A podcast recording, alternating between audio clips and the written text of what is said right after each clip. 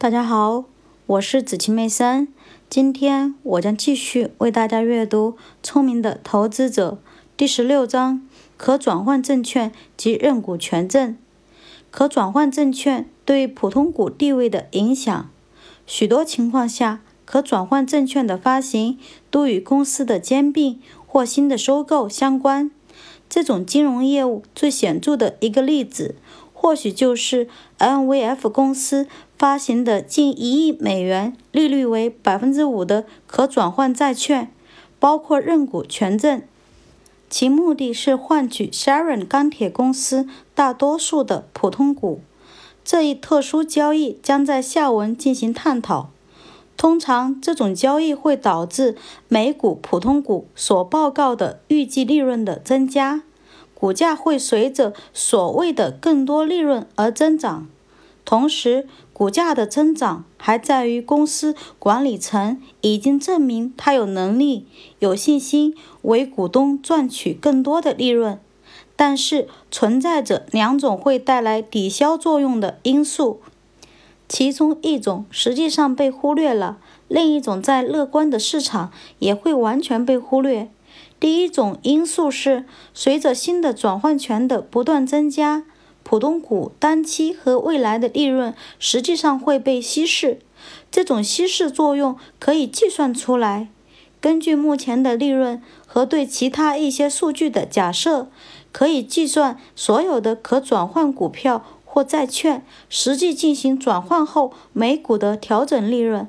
对大多数公司而言，所导致的每股数据的下降并不明显，但是在这方面有很多例外，而且其危险在于这种下降的幅度会迅速加大。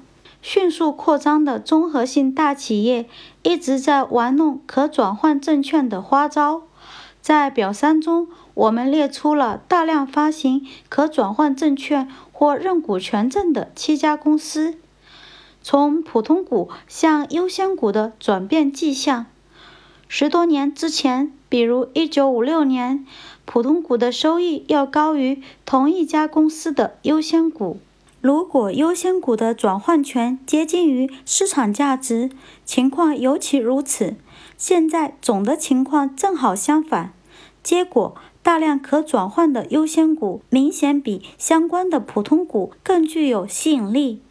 通过将次级股份转变成优先证券，普通股的所有者并不会有什么损失，但却具有很大的获利优势。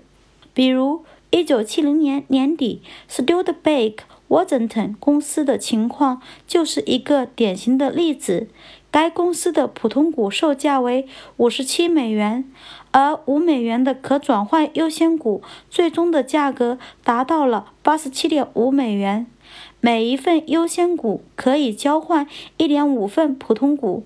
当时普通股的价格为八十五点五美元，这表明购买优先股与购买普通股的差价很小。